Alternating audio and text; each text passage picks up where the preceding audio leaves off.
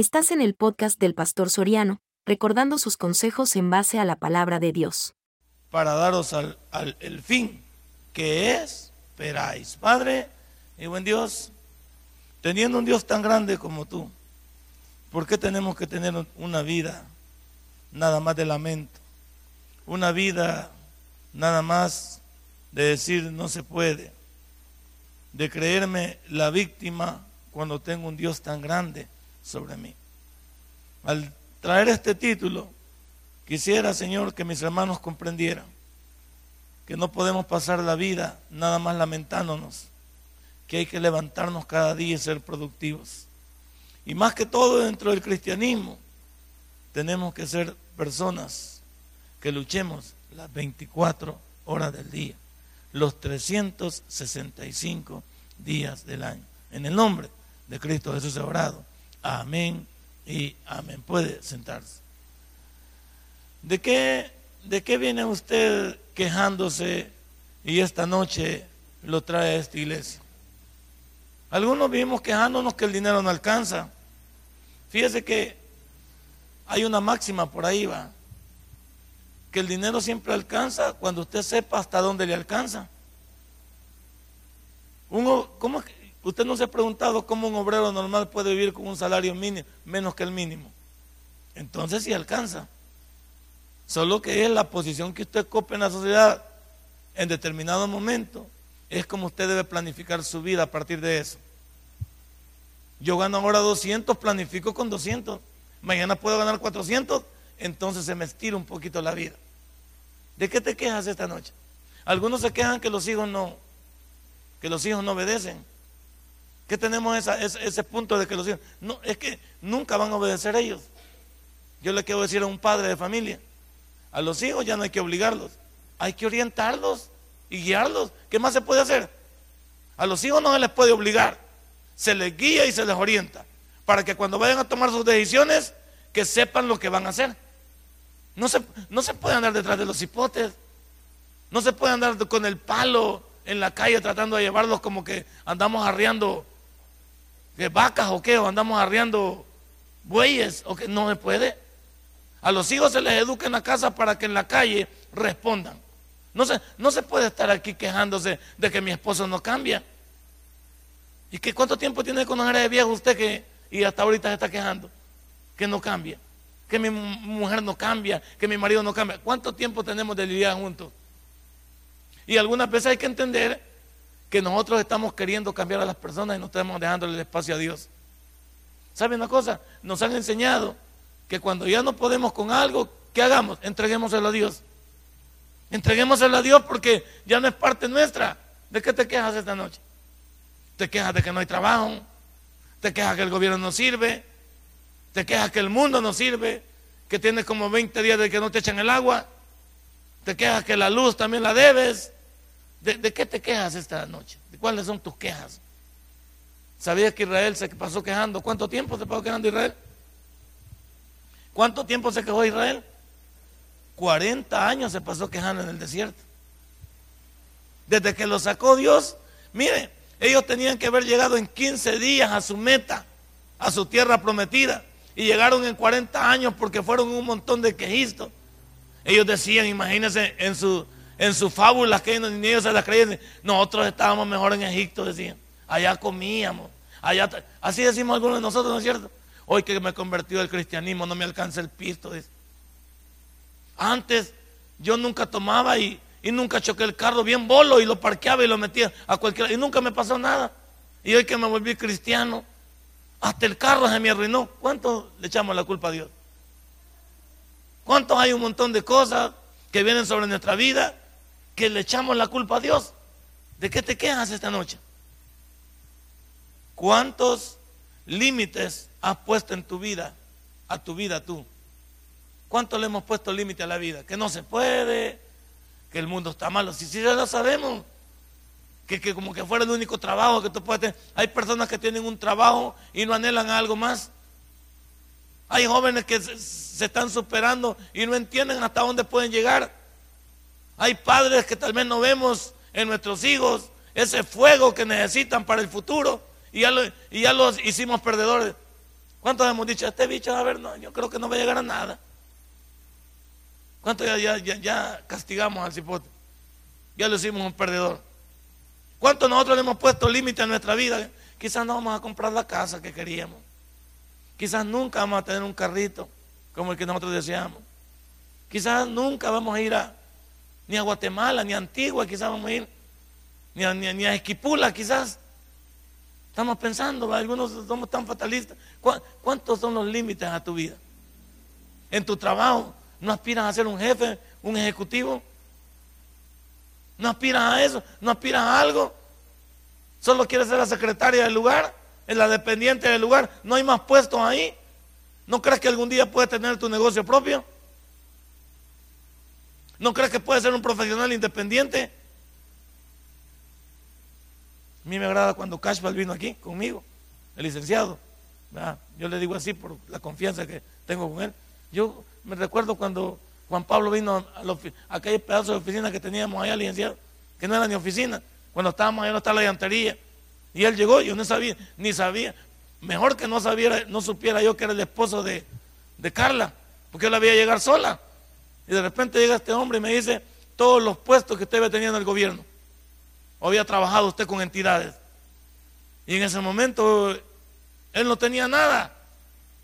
Pero llegó con una, con una seguridad, me dijo, un día de estos usted y yo vamos a ver la gloria de Dios sobre mi vida y usted podrá ver lo que Dios puede hacer a través de mí. No llegó diciendo, bueno, no tenemos nada ahorita, si no tenemos nada ahí, ahorita no tenemos nada. Es más, tenía más deudas que otra cosa más problemas que otra cosa. La familia también en el aire. Pero no llegó a decirme, mire pastor, vengo a decirle que me voy a dejar con mi mujer. Vengo a decirle que ya mis deudas, me acuerdo que él me contó que hasta le acababan de quitar el carro allá en Santana. La vida de dejarme el carro, perdí. Ahorita ando a, puro golpe calcetín. Cuando nunca había tenido tanta necesidad, hoy la tengo. Pero no vino con ese punto de decir, mire, fíjate, sí estaba fregado. Y yo cuando lo vi y, vi ese, ese punto de ello, pensé que hasta me estaba dando carreta. Porque uno pues, puede tener sus cosas, pero a veces puede abusar de arrogante, puede abusar de soberbio. No, pero el hombre sabía. Y a mí me encanta ver esas cosas porque cuando las veo y las veo hechas una realidad, ¿cuánto, ¿cuánto hace eso que hablamos con Juan Pablo? Hace más o menos unos nueve años. Nueve años más o menos o ocho años más o menos. Imagínense, ¿hace cuánto tiempo? Y si te hubiéramos quedado ahogándonos en un vaso de agua, este hombre no hubiera salido de su problema, no hubiera salido de sus dificultades. Y, ve que nunca ha dicho nada. Usted lo ve, pasa desapercibido. Nunca ha contado su testimonio aquí. Nunca anda, como dice ahí, picándose. No, es normal. Ahora, ¿no cree que algunas veces no hay que ponerle límites a nuestra vida porque nosotros le ponemos muchas veces, como quien dice, estorbos a nuestra vida.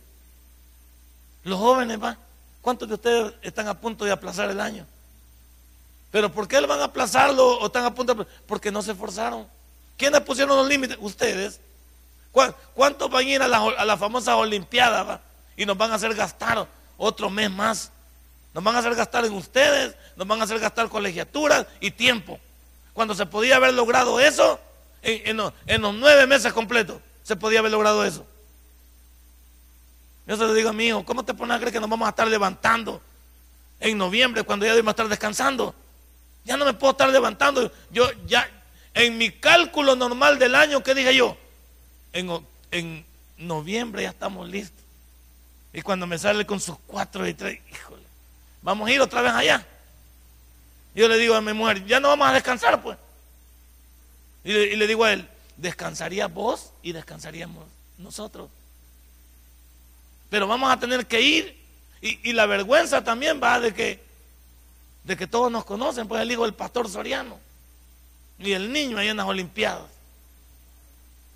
Entonces, ¿cómo cree que? Pero el límite no me lo pongo yo. El límite me lo pone él a mí. Cuando él no quiere superarse. Gracias a Dios siempre, desde que comienza el año, Tenemos días de estar platicando con él, platicando con él, platicando con él, diciendo, no me digas tal vez, porque a veces dicen, hey, ¿cómo están las materias? ¿Crees que las vas a pasar? Tal vez, no, no me digas tal vez, decime sí, papá, las voy a pasar. No me digas tal vez, o sea, esas palabras para mí no cuadran.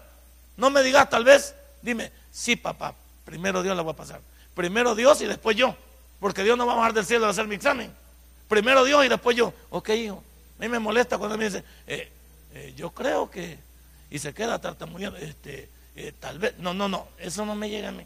Y ya paro el carro y me da un, me da un ataque de, ¿cómo se llama? Me da un ataque de nerviosismo, me da un ataque de locura. Y le digo, no puede ser. Y te quiero decir, yo no quiero levantarme en noviembre. Yo no quiero levantarme. Así es que en tus cuentas poné, no pongas tal vez, poné caso cerrado. Yo ya vamos así. Si es que no podemos pasar poniéndole límite a nuestra vida. Cuando Él tiene todo el tiempo para meterle ganas, echarle el tiempo a esto. Eh, puse a mi hijo. ¿Cuáles son tus problemas esta noche?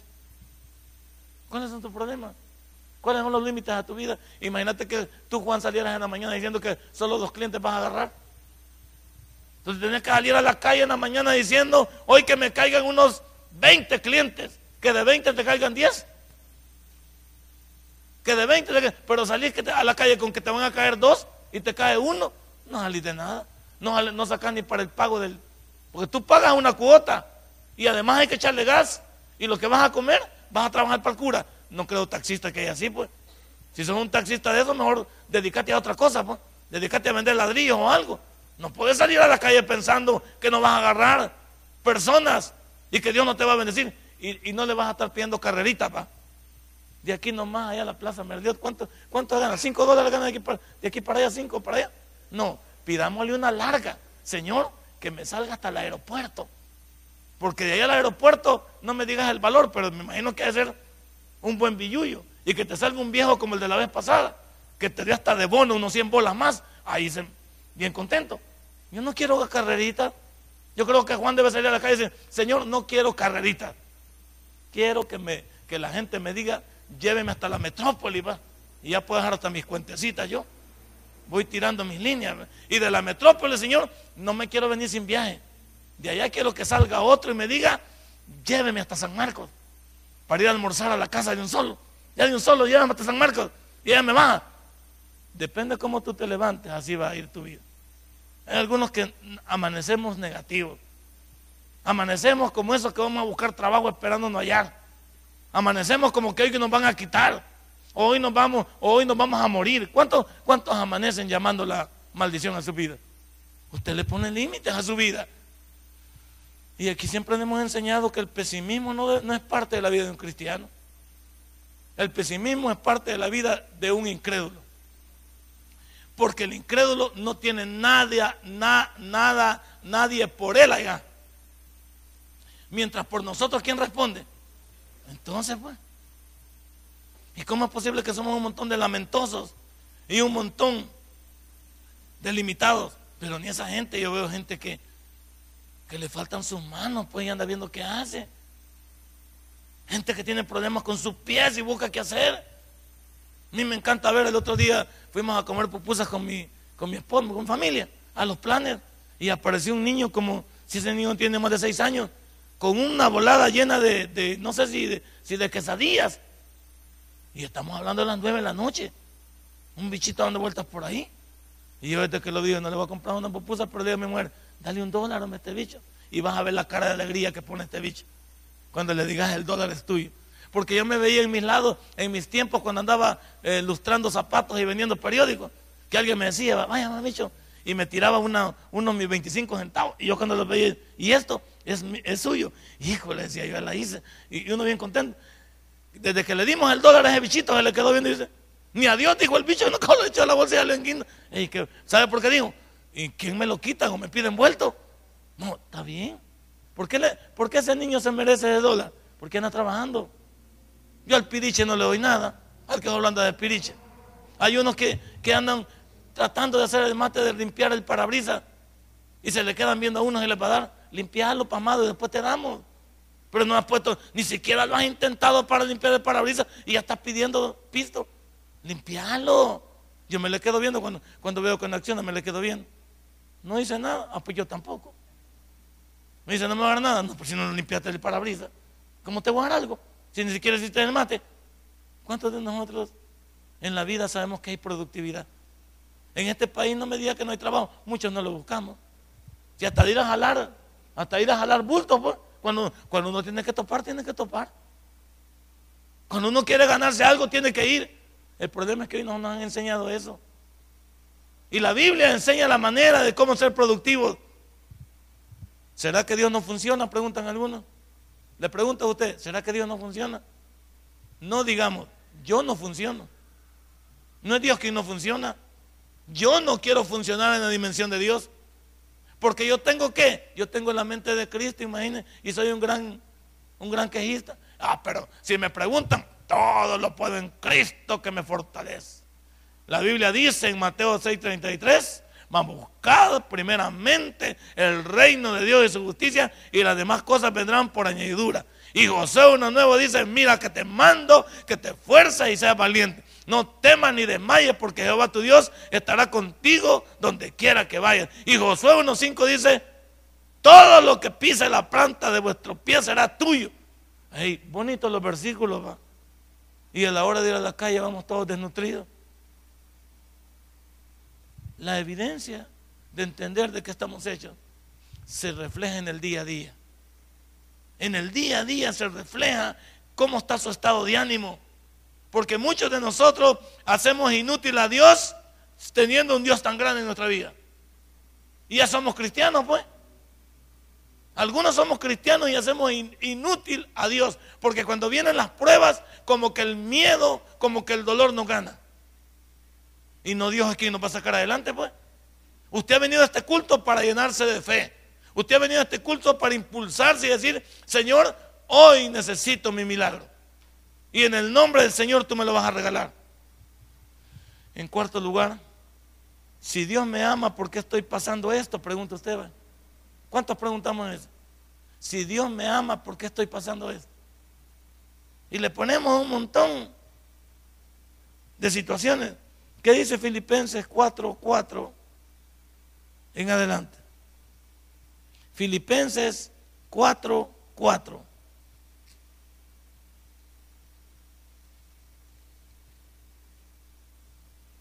¿Lo tiene? Regocijaos en el Señor. Va, y la palabra siempre que abarca. O sea, no importa que si yo estoy ahorita mal, mi deber es gozarme en Él porque ya voy a salir. Ahorita no tengo trabajo, ahorita. Pero ya voy a tener. Por, por eso a mí ese himno 388 me, me impacta. Porque yo regreso a mi pasado. Yo regreso a mi momento. Yo, lo, yo he tomado ese himno como como mi estandarte de lo que se puede lograr cuando no se tiene nada. Y yo te dije, si yo pasé un año, un año, seis meses, 18 meses pasé en la verdadera street, como dicen. 18 meses. Que no era fácil creerle a Dios en 18 meses y estar ahí, pero yo estaba en mi, en mi turno, estaba en mi acomodación, ahí estaba en mi iglesia, ahí estaba en mi sermón, yo ahí estaba. Yo nunca me di por vencido. Y aunque yo entendía que mañana podía ser mi día y no llegaba, yo seguía buscando mi día. Todas mis agendas dicen lo mismo. Señor, hoy, hoy no se pudo. Señor, hoy la pasé mal y, y tengo tantos problemas, Señor, que la verdad me ahogo. Siento que me muero, Señor. Pero mañana puede ser mi buen día. Hasta que llegó el día que no escribí nada ya. ¿Y por qué no escribí nada? De la emoción ya no escribí nada. De la emoción de ver que venía un trabajo. De la emoción de ver que iba a salir de mi deuda. De la emoción de ver que iba a ser productivo. De la emoción de ver que Dios había funcionado y que valía la pena esperar. Saber que iba a comenzar a diezmar en mi iglesia. Saber que iba a comenzar a dar de lo que Dios me había, me comenzaba a dar. Y vaya que si yo no entiendo, en mi principio de vida Dios usó los paganos, ya te he contado yo. En la vida, imagínate, mía, con un pagano me fui a encontrar. ¿Y qué, pasó con ese pagano? Que me lo encontré en una parte y me dijo, te pago 500 dólares para que vengas dos, cuatro horas a la semana. Yo no conocí a maestro, lo conocí por, por una señora de una sala de belleza que le llevaba una contabilidad. Y esa me dice de repente, pago 500 dólares porque venga. Y yo no sabía que un carrito todo destartalado que tenía con el que comenzábamos en los naranjos, ese hombre tenía un autolote, el hermano de él. Y me dice, ¿y vos andás con ese carro viejo? Vos Y vos te la llevas de pastor y andás con ese carro viejo. Yo me quedé callado. No me dijo, vos no podés trabajar conmigo, me dijo, si no andas en un buen vehículo. Bingo, dije yo, va este viejo, tatarata me va a sacar de, angustia, dije yo. Y me dijo, anda, anda el autolote de mi hermano y escoge uno. Y me lo vas pagando como podás. Bueno, le pagando como podás, te puedo dar 25 dólares a la semana. Ya te puedo dar 100, o sea, yo te voy a poner claro, y eso te puedo dar. No, y me lo vas pagando como podás, pero conmigo no puedes andar con esa chatarra, me dijo. Va, gloria a Dios, tío. semejante pagano. Yo dije, gloria a Dios. Está bien, porque Dios va a utilizar a quien quiera. Y ese, ese hombre de verdad. Incluso al principio me decía, pastorcito, se burlaba de mí.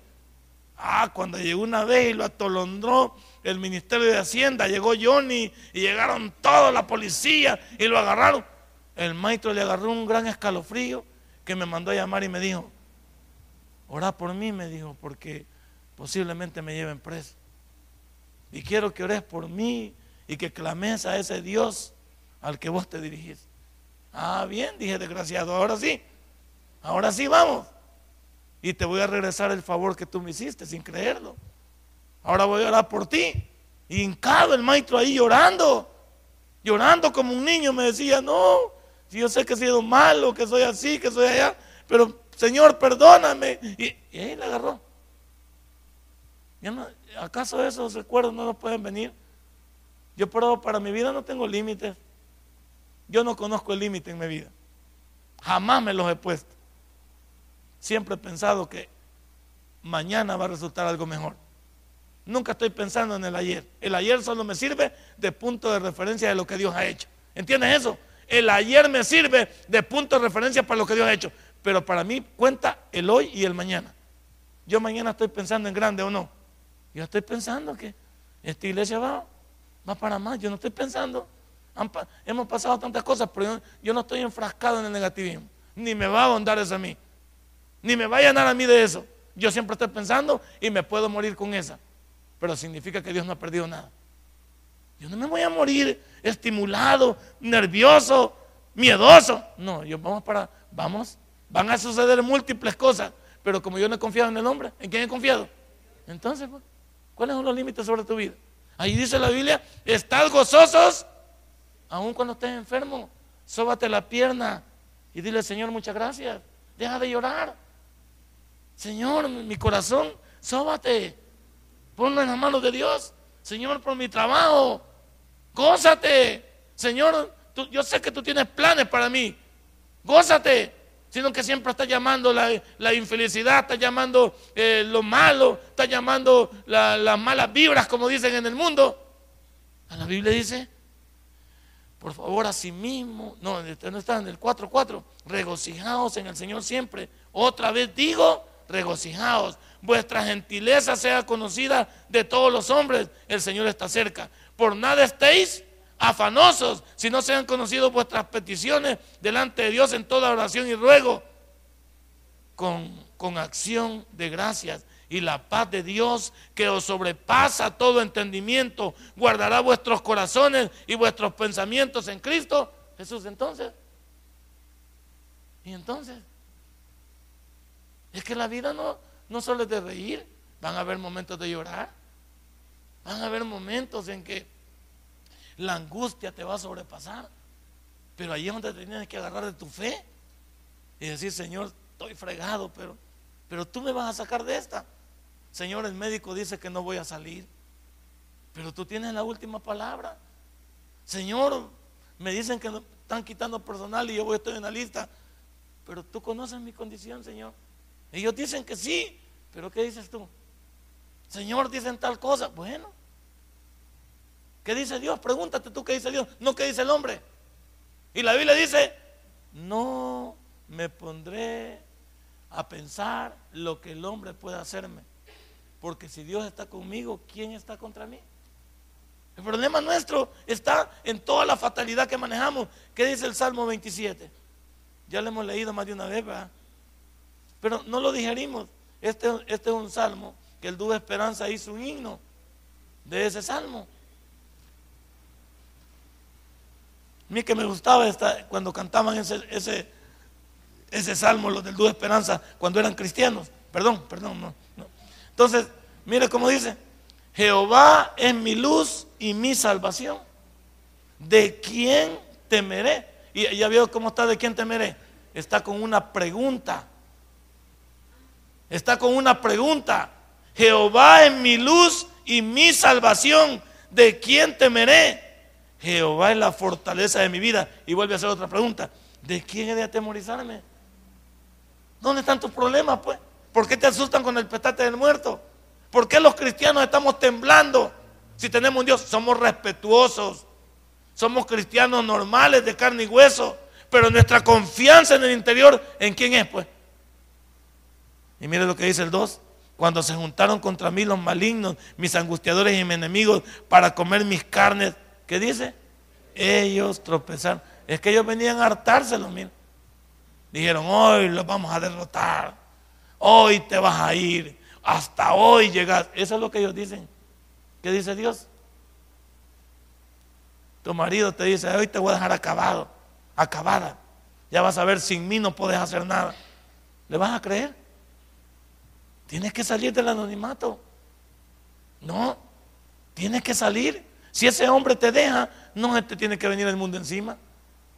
Tienes que, la vida sigue. Es que me voy a matar. Por ese desgraciado te van a matar. Si no vale ni la pena, hombre. Si no te, si no te valora, no vale la pena. Ni siquiera vale una lágrima. ¿Te acuerdas de los iracundos, ma? No vale una lágrima. ¿Para qué? ni, te, ni, te llores por él. Ni les muestres. No, hombre. No. Aunque un ejército, vaya, grupos, aunque un ejército acampe contra mí, no temerá mi corazón. Aunque contra mí se levanten guerras, yo estaré confiado. Todas estas cosas son tus problemas que te rodean. Las guerras y, todas las situaciones que se levantan contra ti son cosas que van a venir diariamente el creyente y especialmente cuando nos apartamos más para Dios, entre más nos apartamos para Dios, más se nos el cachudo. Y nos quiere hacer dudar que por qué hoy que nos entregamos a Dios nos está yendo mal. Eso quiere que él pensemos. Eso quiere que él pensemos. Me testificaba un señor, hoy que estoy yendo a visitar ahí al hermano Joaquín, en la fila iba yo oyendo ahí, y dice, para honra y gloria del Señor, hace poco, en un alto, metieron la pistola, ya de hecho, metieron la pistola por por el, por el vidrio y se la pusieron en la sien al, prójimo. La jalan y no acciona, no sale nada. La montaron y no jaló nada. Y el maestro todo esto asustado. Un militar, pero como estaba en la trabazón, por donde agarraba. Luego sacaron la pistola, la dan para arriba y funciona. La vuelven a meter y se la vuelven y no funciona. Entonces le dejaron ir como tres balazos. Uno le pegó aquí, y otro entre aquí. Pero dice, ninguno fue de muerte. Aquí estoy vivito y coleando para contar. Y en otra dice, y, porque iba contando un testimonio, a mí me agrada escuchar de esa gente que le creo. Y en otra dice, me agarran confundido. Y me llevan allá para la Sacamil, allá al puesto de la Sacamil. Y en la Sacamil dicen, le vamos a decomisar el carro. Y usted va a caer preso. Y de repente dice que apareció un comisionado. Y le dice, agarra tus llaves y te vas. Que apareció un comisionado. Y dice, yo agarré las llaves del, agarró las llaves del escritorio del, del ¿cómo se llama? Del, del, de ahí de la policía. Este es el chiste, agarró la llave y se fue. Entonces llega la policía a la casa, cuando llegó a la casa no estaba esperando la policía. ¿Y usted por qué agarró la llave del, del, del si nosotros no que se viniera. Bueno, y no el comisionado. Aquí no hay ningún comisionado, le digo. Aquí hay un cabo encargado de ahí. Aquí no hay ningún comisionado. Que ahí decía comisionado y él me dijo, agarre las llaves y váyase, que no, tiene, no tengo nada con usted. ¿Quién cree que será comisionado? Ese era el mismo Dios, vaya. y dijo él, si hubiera sabido que era Dios, dijo él, lo hubiera abrazado y no lo hubiera soltado para que no se fuera. ¿No te conmueve eso? Y la policía dice, no, pero es que ahí no hay ningún comisionado. Yo soy el cabo encargado y aquí lo estamos esperando para llevarlo. Pues a mí el comisionado me dijo. Y entonces le digo ¿para qué vamos a ir a levantar esa parte con lo que dice este loco? Si dice que hay un comisionado y lo soltamos de allá, nosotros vamos a quedar de chollado. Ahí deja este loco, ahí déjalo aquí en la casa y vámonos para allá. Pues sí que no van a, ¿cómo van a decir, ir decir que un comisionado le dijo? Y, ellos vieron que agarró la llave y se fue. Y a mi comisionado, aquí no hay comisionado, señor. El jefe soy yo y es un pequeño cabo. Es el, encargado de ahí. Y entonces, ¿cómo Dios puede levantar unas cosas cuando no hay? Va? Yo dije, yo agarré porque me, fui y dice, no, si hubiera sabido que era Dios, lo agarraba y no lo soltaba. ¿Cuántos de nosotros Dios se aparece en nuestra vida y ni siquiera sabemos que Él se apareció? Se apareció en una modalidad y ni siquiera le damos las gracias por lo que Él ha hecho. Y aquí dice, ve, que no te preocupes por lo que se levante. Y va contando más testimonios, y ese maestro va lleno de testimonios. Y dice, y dice que para una cirugía iba. O sea, iba seguro. Entonces, pues, es para una cirugía ahorita, pero en el nombre del Señor iba diciendo ahí. Y todos los demás, yo veía que el este está, está bueno, está trastornado. Para todos los enfermos mentales, está trastornado. Eran cuentos de fábula. Y mire lo que dice: Una cosa he demandado a Jehová, y esta buscaré, que esté en la casa de Jehová todos los días de mi vida, para contemplar la hermosura de Jehová y para inquirir en su templo. Aquí es el lugar, hombre. ¿Por qué te vas por otro lado? Ah, y esta cosa le quería contar el día que abremos el culto aquí de Amaneciendo con Dios a las cinco y media, ustedes los que no quieren venir son unos grandes perezosos. Me fui a echar, me fui a echar gasolina como, como un, cuarto para las cinco. Pasé virado aquí. No, 20 para las cinco. Y la cama Serajen ya tenía clientes allá. Ahí estaban ya currucados. Y no habían ni abierto. Y aquí abrimos y nadie viene. Usted pasa por ahí, están, los están.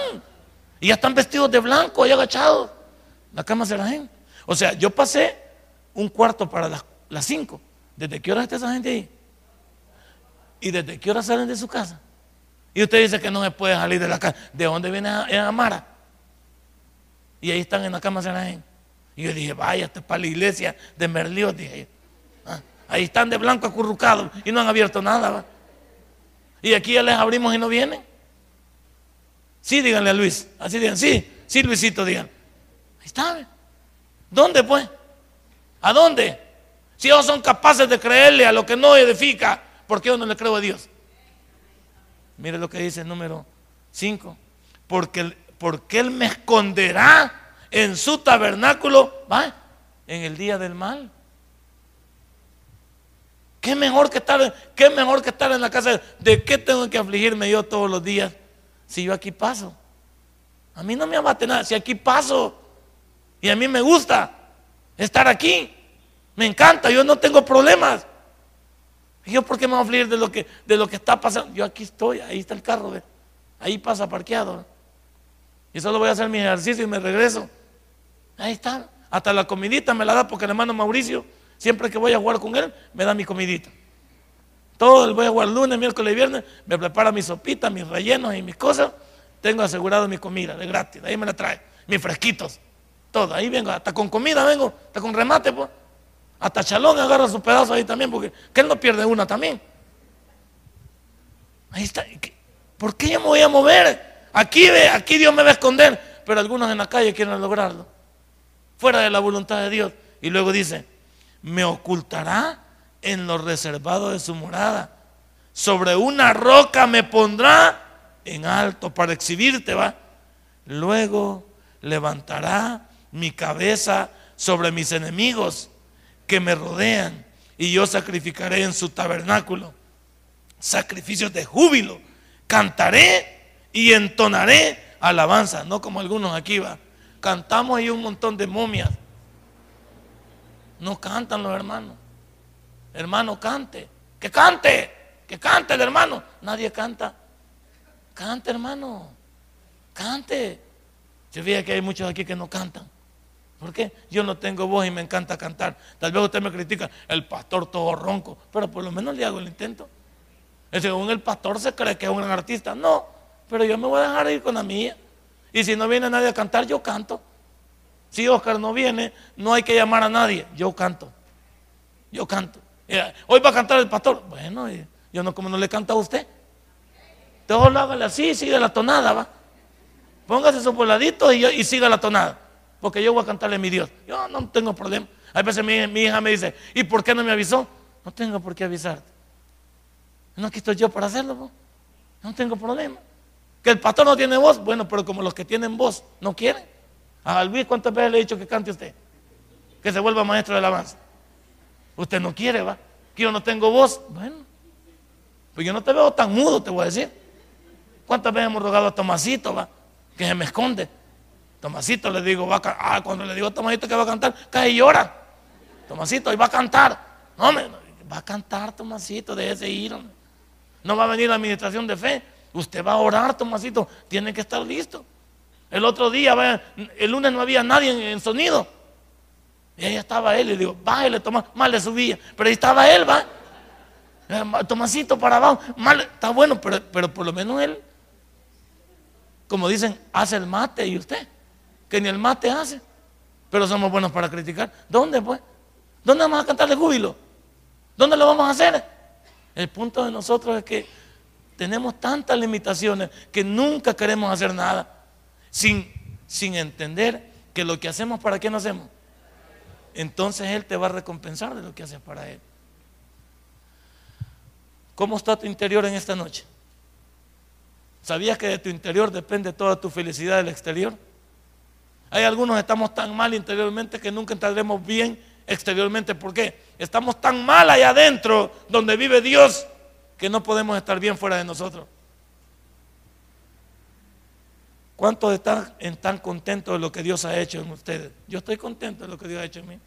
No, yo vivo contentísimo. A mis 54 años que voy a cumplir, ya estoy contentísimo de lo que Dios ha hecho. No, no podría ser mejor mi tiempo. Este es mi tiempo. No podría ser mejor. ¿Por qué?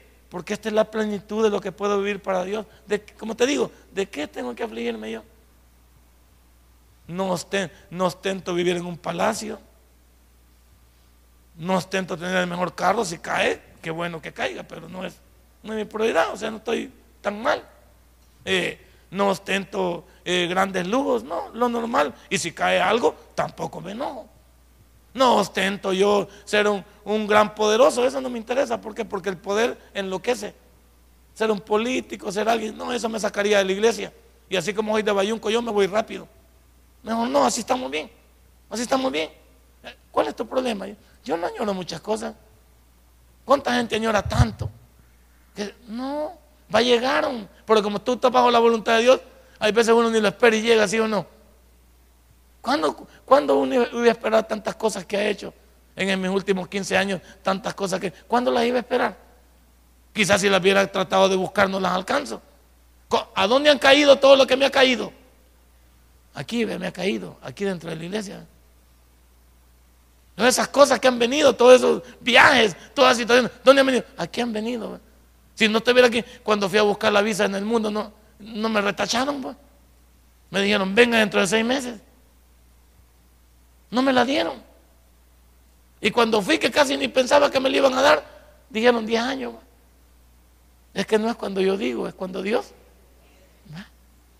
Cuando tú vas más lleno de ganas y que vas ahí alegando, quizás no va a salir nada. Pero toda la gente deprimida que ven en la fila van diciendo, y quizás a mí no me la van a dar. Entonces, ¿para qué vas a gastarme los 300 dólares? Mejor no hubieran pagado, no van pensando que no me las van a dar. Y ahí van quejándose, ya van criticando al cónsul, van criticando a los Estados Unidos. Si yo estoy aquí por... Entonces, ¿para qué llega? Si uno llega, ¿por qué cree uno que se la van a dar? Y si no te la dan, no era el tiempo de Dios todavía. Vaya, vamos a llegar a otra ronda. ¿Cómo está tu interior? ¿Contento de lo que Dios ha hecho en ti? ¿Te quejas mucho de lo que no puedes lograr? ¿Cuánto nos, nos quejamos de lo que no podemos lograr? Ay, que yo no he podido comprar mi pantaloncito. No he podido comprar mi, mi camisita. Ay, es que no he podido comprar mi carrito. Calma, tranquilo. Dios no se ha movido. Ya te va a caer la bendición. Y cuando te caiga la vas a disfrutar. Cuando te caiga, pero como hay veces andamos tan, como dije, tan amargaditos por dentro. Ay, que yo tanto que trabajo y nunca he podido estrenar, calmate. Yo como digo, a mí los cumpleaños casi no me, no me entusiasman. ¿Por qué no me entusiasman? Porque a mí nunca me celebraron cumpleaños. El primer cumpleaños que me celebraron, me lo celebró Gloria a la edad como de 23 años. Porque éramos novios y como ella me andaba consiguiendo, pues promovió a levantar un cake y, y hizo eso. Y yo se lo agradecí. De veras. Mi primer cumpleaños fue a los 23 años y ella me lo celebró junto con dos hermanos que fueron los padrinos de mi boda. Y ella se le, se le ocurrió celebrar. Yo te soy honesto. Y con el perdón que me merece. Yo cuando me cantan el cumpleaños, yo no siento nada. Porque como pasó tanto tiempo, en que me, o sea, no es que yo sea insensible, simplemente que, que no me suena, me suena a lo normal, pues. No es algo, un éxtasis que me, que me saca, no, lo normal. Ella me celebró a los 23 años. Y ya te dije por qué. Porque a él le interesaba conquistarme. Pero yo no, no me andaba con muchos cuentos yo. Entonces se lo agradezco a ella. Ahí, ahí comencé a sentir el sabor yo de lo que era que te cantaran el cumpleaños feliz. Gloria a Dios. Y siempre que a mí me lo dan, ellos me lo celebran. Gloria a Dios. A mí me parece. Pero si no me lo celebraran, tampoco pasa nada en mí. Tampoco pasa nada. Si nunca, yo no tengo fotos de pequeño, fíjate. De la edad de, de qué, de cuántos años, ni de, de uno hasta los 20 años yo no tengo fotos. Dicen que yo era colochito, era bien bonito, me sacaban de niño Dios. No, pero yo no me acuerdo. Ni como nunca tengo fotos, no, yo no, yo no me acuerdo. Nunca tengo una foto. No, yo tengo una foto de la edad de 20 años en adelante tengo fotos. Mi abuelita decía así, que yo era colochito, que era negrito, ¿verdad? simpático, bonito, que me pedían, que la gente me pedía de niño Dios y me llevaban de posar. Yo no me acuerdo. Pero tampoco me va a quitar el sueño. A mí no me quita el sueño nada de eso. Como alguna gente que anda enfocada, que no. Si cae, que caiga, bienvenido. Si no cae, tampoco hemos perdido nada. Pero como hay gente tan enfocada en, en lo afanoso que dice la Biblia, que si no cae, cree que el mundo se le viene encima. Si no sale, no, hombre, tranquilo. Cuando cae lo que es tuyo, hasta si es una pedrada, nadie te la quita.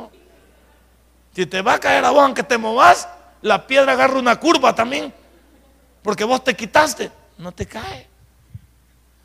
¿Será que Dios es injusto conmigo? ¿Cuánta gente dice, quizás Dios es injusto? Porque yo veo que a la hermana que va llegando le da su milagro y a mí no me da. Tranquilo, tranquilo. Hay veces creemos que Dios es injusto. Es que a mí no me sana es que yo, y comenzamos a quedar, no seas igual que Israel. Por eso el libro de los números en la teología bíblica se conoce como el libro de las quejas. Ahí se conoce el libro de números, el libro de las quejas, el libro de lamentaciones. Israel pasó todos los 38 años y medio del libro de números llorando. Estábamos mejor en Egipto. Que por qué nos sacaron de allá? ¿Y por qué no hay agua? ¿Y por qué no hay comida? y solo maná, y que queremos carne, y que, hijo, era una lloradera. De ahí sacó la, canción Vicente Fernández, llorar y llorar. De ahí la sacó. Porque era una lloradera. Ahora, ¿qué quiere Dios mostrarme al día de hoy? Dios quiere mostrarte lo que tú y yo valemos. ¿Qué valemos para Dios? La sangre de Cristo, va, imagínate. Denle un fuerte aplauso a nuestro Dios valemos la sangre de Cristo y somos tan lamentables, ¿va? ¿Y cuánto vale la sangre de Cristo? No hay, no hay oro en el mundo para poder compararlo. Y tú vales, o sea, el sacrificio de Cristo lo hizo por quién? Lo hizo por mí. Por mí lo hizo.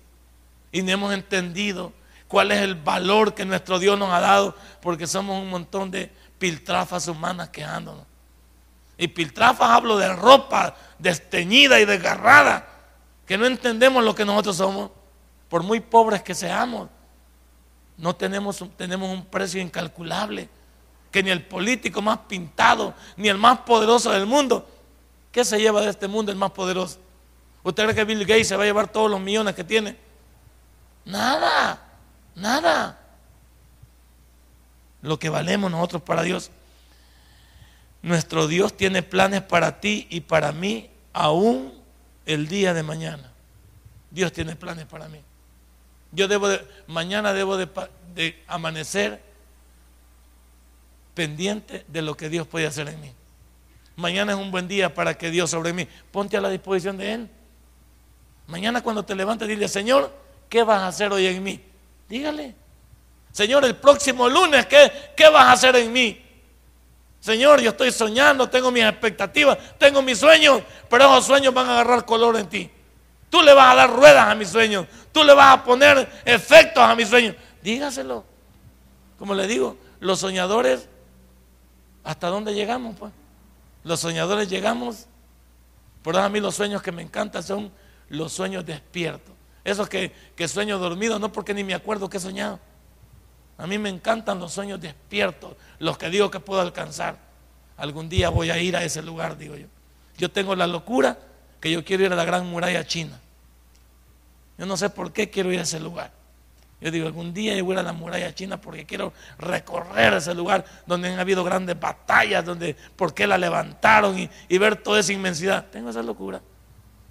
Y, me puedo morir hoy y no ir a la muralla china y no he perdido nada porque el sueño se fue conmigo.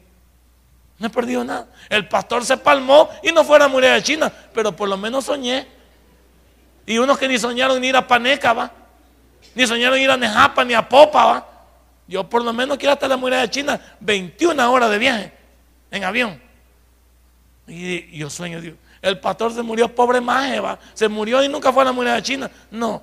Pobre tonto el que nunca soñó y nunca entendió qué podía hacer. Yo por lo menos me, muero con mi sueño.